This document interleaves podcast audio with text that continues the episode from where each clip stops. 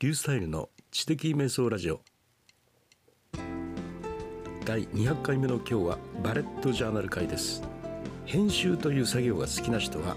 バレットジャーナルがとても合ってるんじゃないかなというふうに思います。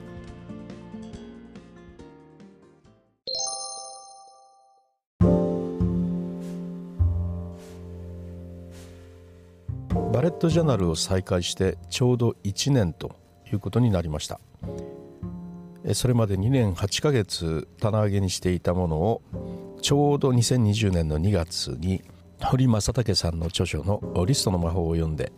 その中にリストの一つとしてバレットジャーナルが挙げられていてそれを見ているうちにやりたくなってですね再開をしました。ことのほか自分に合っていることが分かってその結果一日も休まずバレットジャーナルを書き続けています。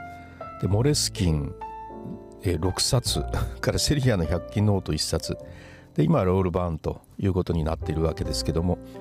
まモレスキンをね6冊も使うほど大事に大事にバレットジャーナルを書いてきたという、まあ、そのような感じですね。すごく自分に合っていましたねバレットジャーナルがね。なんか編集っていうようなことが好きな人っていうのはなんかバレットジャーナル合ってるんじゃないかなという気がします。で僕があの本当にあの編集っていうのが好きだなと自分で思ったのは中学校の頃ですね。あのその頃あのラジオカセラジカセですね。それが世に出始めた頃で、まあ、当時は FM のラジオ AM ラジオとカセットテープという、まあ、その3つでやってたんですけどね。あとマイクは別に買わなきゃいけなくてまあ、あの本体についてるマイクを使って録音をしていたんですけどこの録音ができるっていうのそれ自体が面白くてね もうなんかかか録音してましたけどよくあるテレビのネタでねテレビのなんか最終回とかねオープニングとかエンディングとかいうのをラジカセのマイクのところをテレビのスピーカーにくっつけてそして録画している時にお母さんがご飯よって言ってお台無しになって怒ったとかねなんかそういう話よくあるんですけどまあそういうこともやってましたね。で僕がここで何を言おうとしてるかというとねあのビートルズの曲をつなぎ合わせて巧妙につなぎ合わせて、えー、一つの曲を新たに作るというようなのをやってたんですよ。ビートルズの曲のなんか雰囲気とか速さとかそれとか言葉ですねそれでうまくつなぎ合わせられるところが時々あって同じ言葉同士を使ってねまあ、そのようなことをずっとつなぎ合わせながらちょっと録音してそして、えー、つなぎあの切ったり貼ったりなんてできないもんですからいいとこでやめてそしていいところで録音してみたいなことを本当にアナログで繰り返して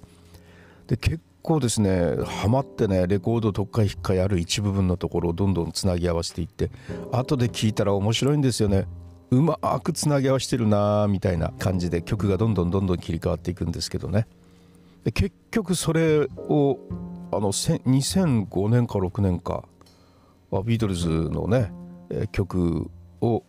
そのようにしてあのコラージュして発売されたのがありましたね「ラブでしたかね。なんかいろんな曲を面白くつなぎ合わせながらねやってましたけどそのような感じで編集がすごく好きで。でワープロ使うようになってからも音楽やるようになってからもそれら全部がピタッと自分に合ってたのは編集作業で新たなものを作り出すというそういうことが好きだったということがありますね。本当にいろんなものをつなぎ合わせて作り直してというようなことをよくやるのが好きなんですけど、まあ、自分で好きなようにブロックを組み合わせて、えー、新たな価値を作り出すことができるよというシステムを作ってくれてるバレットジャーナルがその自分にぴったり合ってたっていうのはそうだろうなというふうに思います。あのブロックが最初から用意されてるっていうのはね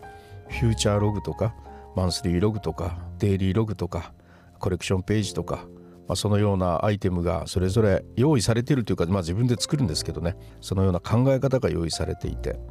それを自由自在にあちこちに作ってですねインデックスでピタッとまとめるというどこに書いても OK と全部インデックスで管理してるからというようなねそのために書き方は自由。なんかトラッカーとかも非常に楽しく可愛く面白く作られている方もいますけど僕はあのねそんなことなかなかできないんでただ武骨に字だけがずらって並んでるんですけどね。まあそういうようなことも自由ということで非常に自分に合っていました。でえっとねフランクリンプランナーだったっけ？フランクリンのシステムですね。あれはね逆ですよ。完全にシステム化されていてどこに何を書くというところまでね決まっていましたね。そういうのはそういうのでね面白かったですね。システムに乗っかろうと思ってね。完全に乗っかる感覚っていうか完全に乗っかる快感っていうかね。それに2年間ぐらい乗っかりましたね。でそれはそれですごくあのそういうやり方っていうのは面白いなと思いました。それと真逆のねバレットジャーナル。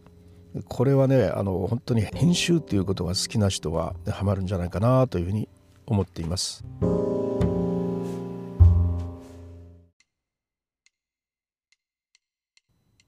はいいかがだったでしょうか？バレットジャーナル再開1年ということで、えー、お話をしてみました、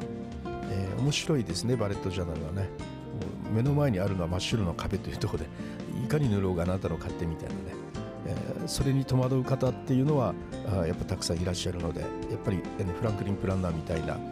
フォーマットがきちっとしているものがやっぱり合ってるだろうと思いますけどなんかね編集とか積み重ねるとかブロックを好きなようにとかいうようなそういうことに、えー、もえ萌え萌えってする人はぴったりね、えー、バレットジャーナルがきっと合ってるんじゃないかなと思います。それではまたリュースタイルでした。